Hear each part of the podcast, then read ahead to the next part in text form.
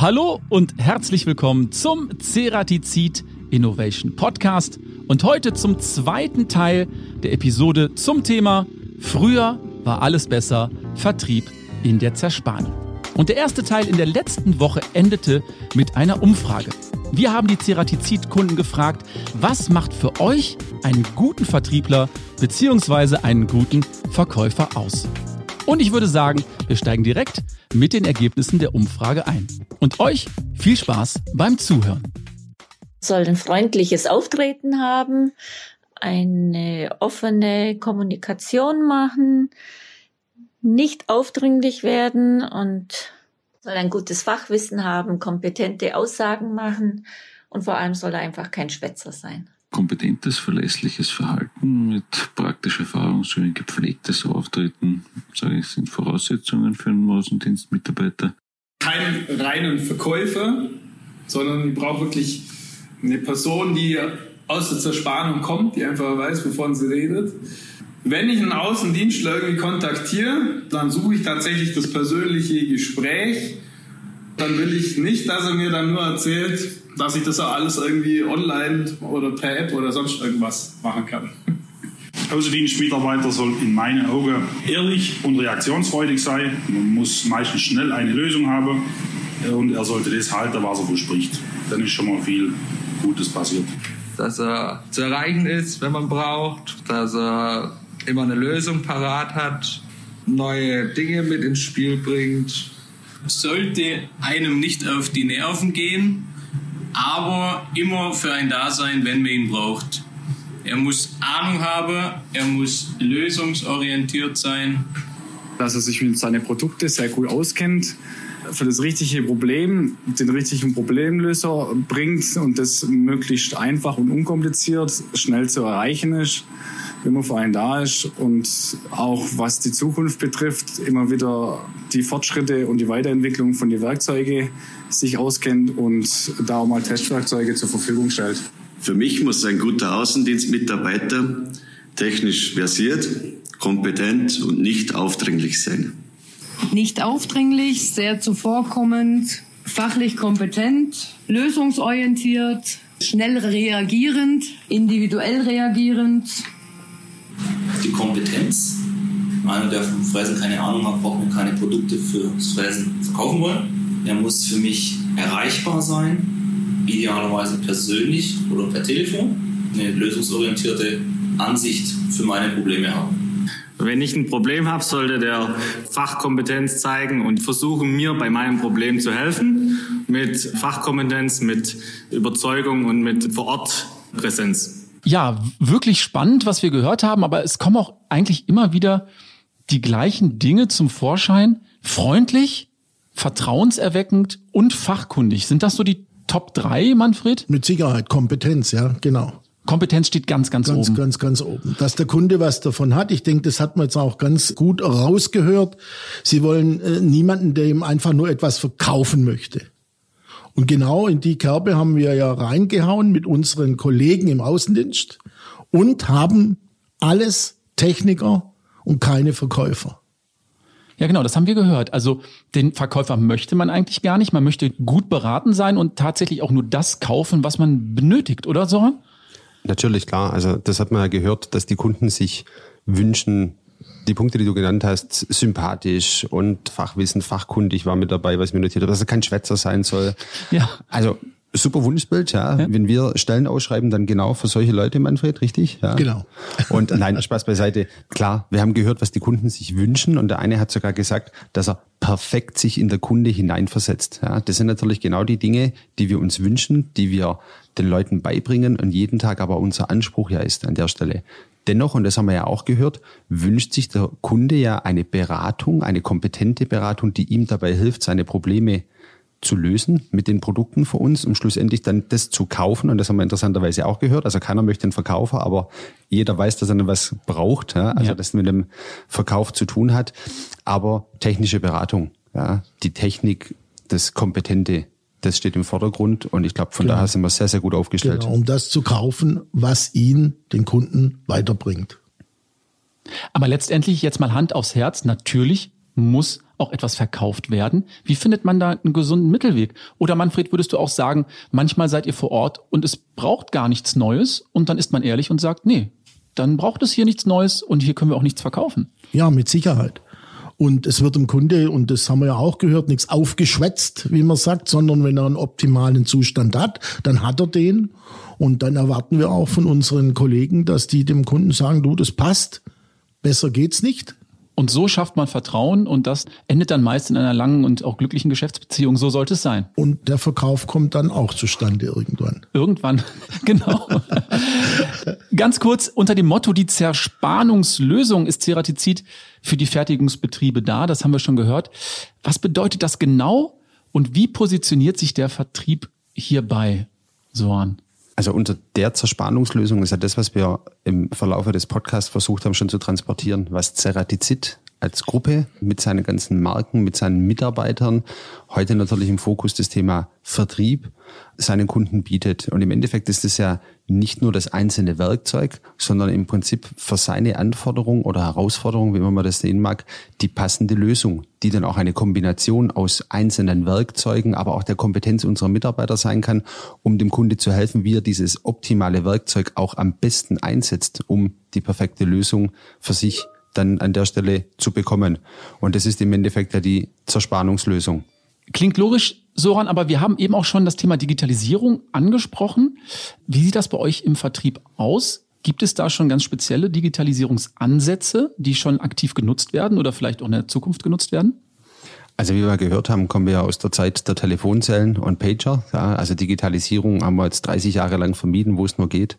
Spaß beiseite. Natürlich haben sich die Anforderungen dramatisch verändert. Ja. Also auf der Kundenseite, das haben wir vorher schon gehört, der Kunde selber wird ja eben durch Markt und Anforderungen getrieben in der Digitalisierung, aber auch vieles, was kommt, Industrie 4.0, was im Endeffekt seit vielen Jahren eine Überschrift ist, die ja, ich sag's mal auf gut Schwäbisch, die Sau, die durchs Dorf getrieben wird und keiner aber so richtig irgendwie greifen kann, mhm. weil es von allem ein bisschen ist, wie immer.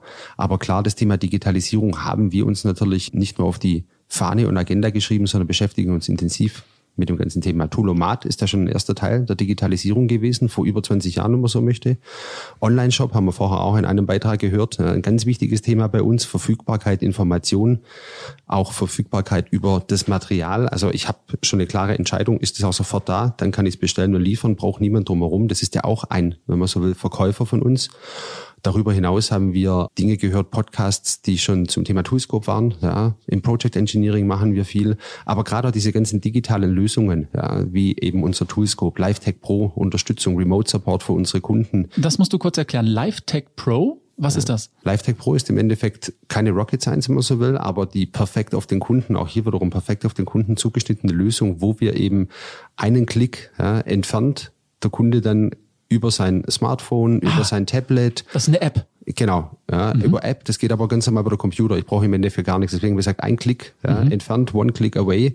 Und dann habe ich sofort per Video per Call mit allen unterstützenden Lösungen einen Profi von Ceratizid auf der anderen Seite und der mir unterstützen kann und eben über dieses Thema Video kann ich dann mit meinem Smartphone direkt an die Maschine gehen, ohne dass der Verkäufer oder der Anwendungstechniker da ist, wenn es mal schnell gehen muss. Das okay. ist ein Riesenvorteil. Ja. Mhm. Weil wir können uns ja nicht überall hin teleportieren und jetzt bin ich gerade zwei Stunden vom Kunde entfernt und habe so ein Thema und dann ruft er über die Hotline an, bekommt zwei Minuten später eine E-Mail und hat dann jemand bei uns aus der Technik dran. Das ist LiveTech Pro in wenigen Worten zusammengefasst. Okay. Aber auch dort wirklich, wo der Kunde uns alles zeigen kann und wir ihm dann erklären, wie er idealerweise seine Probleme löst. Absolut spannendes Thema LiveTech Pro und da wird es dann auch in der Zukunft noch eine Episode zu geben, da bin ich mir ganz, ganz sicher. Manfred Soran, die Zeit läuft uns so ein bisschen davon, das darf ich verraten. Wollen wir noch einen Blick in die Zukunft wagen? Habt ihr eine Idee, wie der Vertrieb der Zukunft aussehen könnte? Ich meine, wir sind jetzt aktuell schon sehr fortschrittlich, aber in welche Richtung könnte es für dich gehen, Manfred? Oder bist du schon ganz zufrieden mit dem aktuellen Stand? Also ich bin mit dem aktuellen Stand zufrieden. Das heißt aber nicht, dass die Zukunft sich verändert. Natürlich verändert sich das weiterhin. Ich denke, aus meiner Sicht heraus wird sich das Ganze in Richtung Toolmanagement komplett verändern, Digitalisierung. Das Ganze wird in der Cloud stattfinden. Kunden brauchen die einzelne Beratung nicht mehr, sondern es geht nur noch um das Ganze. Und ich denke, die Zukunft wird sein, dass wir in diesen Clouds dabei sind. Aber Soran, ich glaube, der persönliche Kontakt, der ist nicht hundertprozentig entbehrlich. Das wird er auch nicht in Zukunft sein. Auf gar keinen Fall. Ich glaube, da sind wir uns alle einig, alle, die Vertrieb machen, Vertrieb leben, so wie wir und sich mit der Materie auskennen. Da geht es jetzt nicht nur um den Vertrieb als Beruf, sondern das ist eine Berufung für den Kundenkontakt. Wir haben es gehört, Kunden beraten, kompetent sein, persönlich seine Anforderungen annehmen. Klar wird es da eine Veränderung geben. Wir haben jetzt gerade natürlich auch in den letzten ja, 14 Monaten bedingt durch die Einschränkungen der Pandemie, wenn man das nennen mag, festgestellt, dass es auch anders geht. Ja, das war schon mal ganz gut.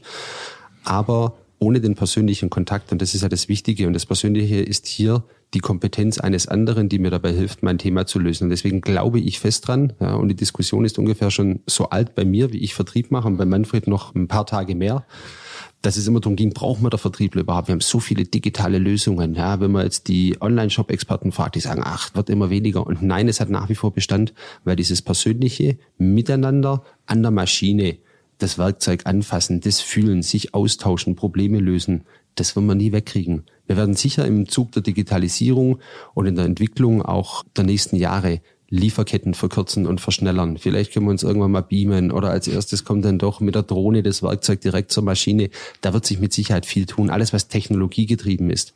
Aber diesen Transfer und Austausch von Fachwissen, Kompetenz untereinander, den wird es immer geben, glaube ich. Und damit auch alles, was mit Außendienst und Vertrieb zu tun hat. Ich finde, das ist ein schönes Schlusswort. Wir freuen uns allerdings auch auf die Zukunft, auf alles, was da kommen wird. Aber eine Sache dürfen wir nicht vergessen, Manfred. Wir müssen noch unsere Schätzfrage auflösen. Genau. Bist du auch genauso gespannt wie ich? Wie ein Flitzebogen. Denn wir wollten wissen, wie viele Kilometer hat das Auto mit dem höchsten jemals gemessenen Kilometerstand zurückgelegt? Manfred, ich habe es nicht mehr ganz im Kopf. Du hast irgendwas mit 900.000 gesagt. 975.000. 975.000. 372. 372. Gutes Gedächtnis. 975.000. 372. Mhm. Hat es mit dieser Zahl eine bestimmte Bewandtnis? Nö, war eine Schätzung. Weil er so anlacht jetzt. ich ich habe auch keine Ahnung, ganz ehrlich. Eins darf ich dir schon mal sagen, ist leider nicht richtig. Ich denke, es sind zwei Millionen. Wir gucken nach. Soran hat gesagt 1,85 Millionen. Und hier kommt die Auflösung. Der Amerikaner Irv, wenn ich das richtig ausspreche, Gordon hat einen Rekord aufgestellt. Er hat drei Millionen Meilen, das sind 4,8 Millionen Kilometer zurückgelegt in seinem kirschroten Volvo P1800 aus dem Baujahr 1966. Unvorstellbar, oder? Wahnsinn. Viel, viel mehr als gedacht. War der auch im Außendienst? War lange Jahre im Außendienst, hat 114 Jahre im Außendienst gearbeitet. Er hatte bestimmt ein sehr großes Gebiet ja. und deswegen auch die Kilometer. Er hat ein sehr, sehr großes Gebiet gehabt. Manfred Soran, es war mir eine große Freude, hat mir viel Spaß gemacht. Danke für eure Zeit. Und ich könnte mir vorstellen, wir hören oder sehen uns an anderer Stelle nochmal wieder. Sehr gern. Sehr gern. Hat viel Spaß gemacht. Danke. Danke. Wir sind leider am Ende unserer heutigen Podcast-Episode angelangt und ich hoffe sehr, diese Folge hat euch genauso viel Spaß gemacht wie mir. Ich fand es total spannend, mit Soran Apic und Manfred Müller über den Vertrieb bei Ceratizid zu sprechen und insbesondere mal einen Blick zurückzuwerfen, wie eigentlich alles begann. Ja, sollte euch unser Podcast gefallen, lasst uns gerne, wie gehabt, eine positive Bewertung bei Apple Podcast und den gängigen Streaming-Plattformen da. Wenn ihr noch Anregungen für unseren Podcast habt oder Ideen, freuen wir uns immer über eine E-Mail. Diese gerne an teamcuttingtools.ceratizid.com. Ich freue mich auf weitere spannende Themen und spannende Gäste in unserem Podcast. Bis zur nächsten Folge. Bleibt gesund. Tschüss und bye bye.